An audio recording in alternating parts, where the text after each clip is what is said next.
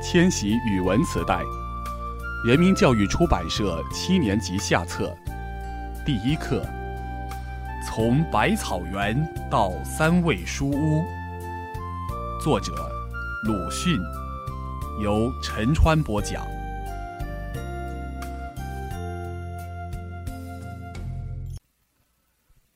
我家的后面有一个很大的园，相传叫做百草园。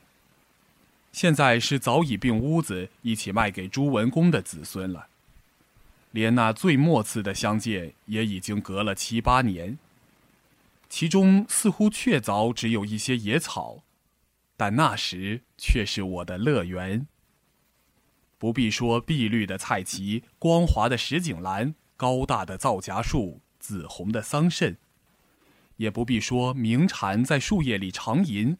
肥胖的黄蜂伏在菜花上，清洁的叫天子云雀忽然从草间直窜向云霄里去了。单是周围的短短的泥墙根一带，就有无限趣味。游灵在这里低唱，蟋蟀们在这里弹琴。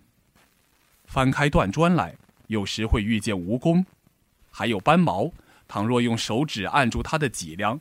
便会啪的一声，从后窍喷出一阵烟雾。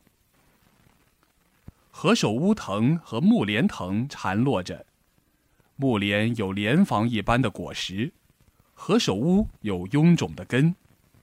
有人说何首乌根是有像人形的，吃了便可以成仙。我于是常常拔它起来，牵连不断的拔起来，也曾因此弄坏了泥墙。却从来没有见过有一块根像人样。如果不怕刺，还可以摘到覆盆子，像小珊瑚珠攒成的小球，又酸又甜，色味都比桑葚要好得远。长的草里是不去的，因为相传这园里有一条很大的赤练蛇。长妈妈曾经讲给我一个故事听。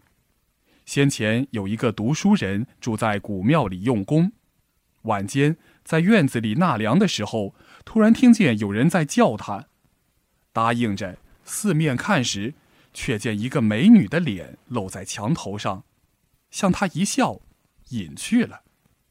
他很高兴，但竟给那走来夜谈的老和尚识破了机关，说他脸上有些妖气，一定遇见美女蛇了。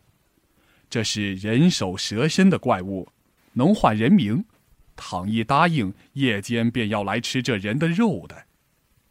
他自然吓得要死，而那老和尚却道无妨，给他一个小盒子，说只要放在枕边，便可高枕而卧。他虽然照着办，却总是睡不着，当然睡不着的。到半夜，果然来了，沙沙沙。门外像是风雨声，他正抖作一团时，却听得“豁”的一声，一道金光从枕边飞出，外面便什么声音也没有了。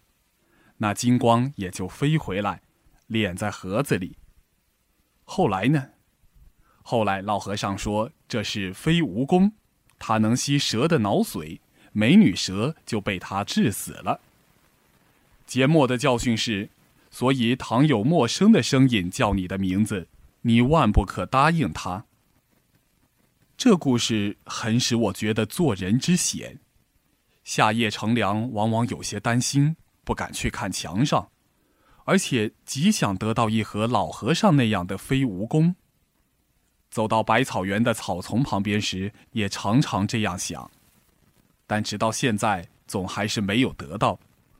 但也没有遇见过赤练蛇和美女蛇，叫我名字的陌生声音自然是常有的，然而都不是美女蛇。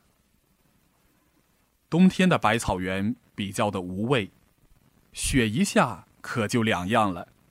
拍雪人将自己的全形印在雪上，和素雪罗汉需要人们鉴赏，这是荒原人迹罕至，所以不相宜。只好来捕鸟，薄薄的雪是不行的，总需积雪盖了地面一两天，鸟雀们久已无处觅食的时候才好。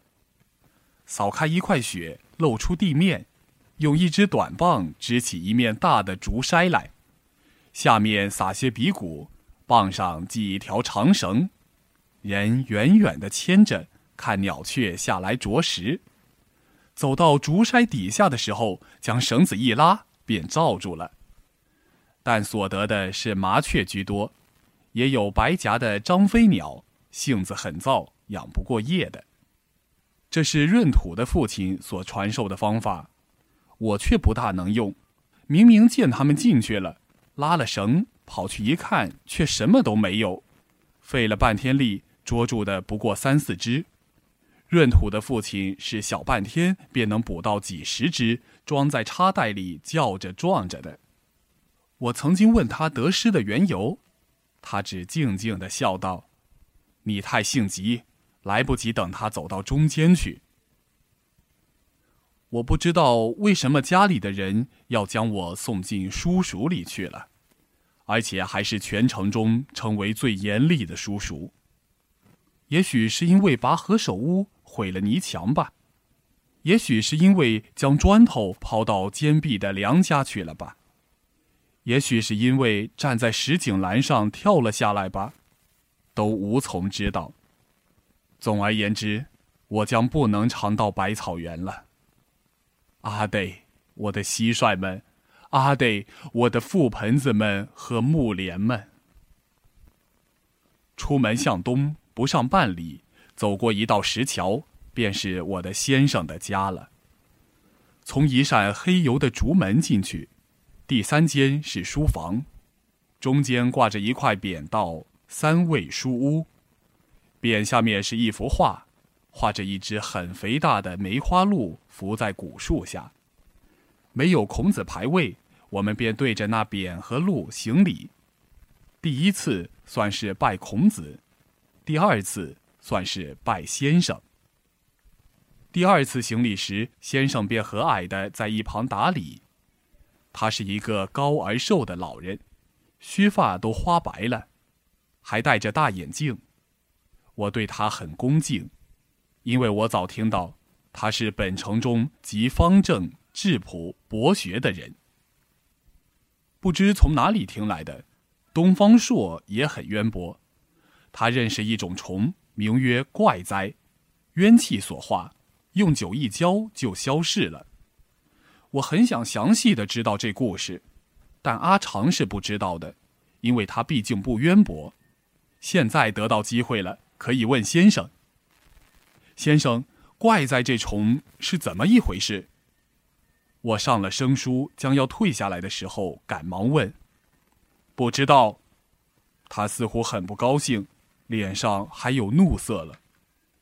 我才知道，做学生是不应该问这些事的，只要读书，因为他是渊博的宿儒，绝不至于不知道。所谓不知道者，乃是不愿意说。年纪比我大的人往往如此，我遇见过好几回了。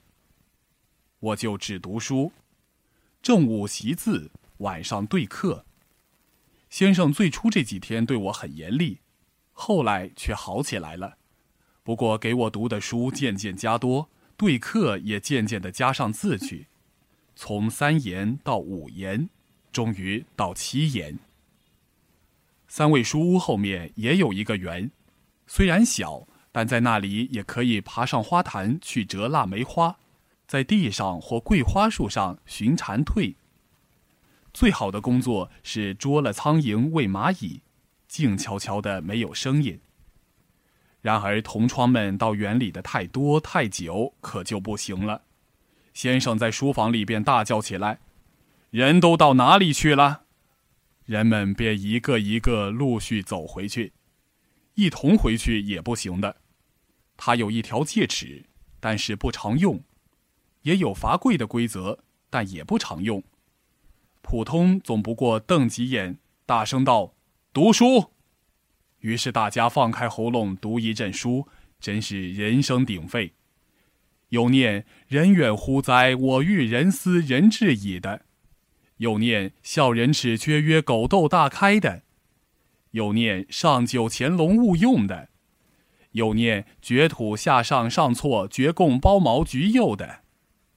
先生自己也念书，后来我们的声音便低下去、静下去了，只有他还大声朗读着：“铁如意，指挥倜傥，一座皆精呢。金婆罗颠倒离林意，千杯未醉喝。”我疑心这是极好的文章，因为读到这里，他总是微笑起来，而且将头扬起，摇着向后面熬过去，熬过去。先生读书入神的时候，与我们是很相宜的，有几个便用纸糊的盔甲套在指甲上做戏。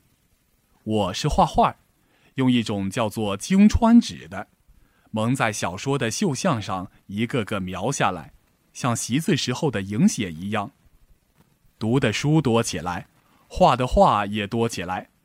书没有读成，画的成绩却不少了。最成片段的是《荡寇志》和《西游记》的绣像，都有一大本。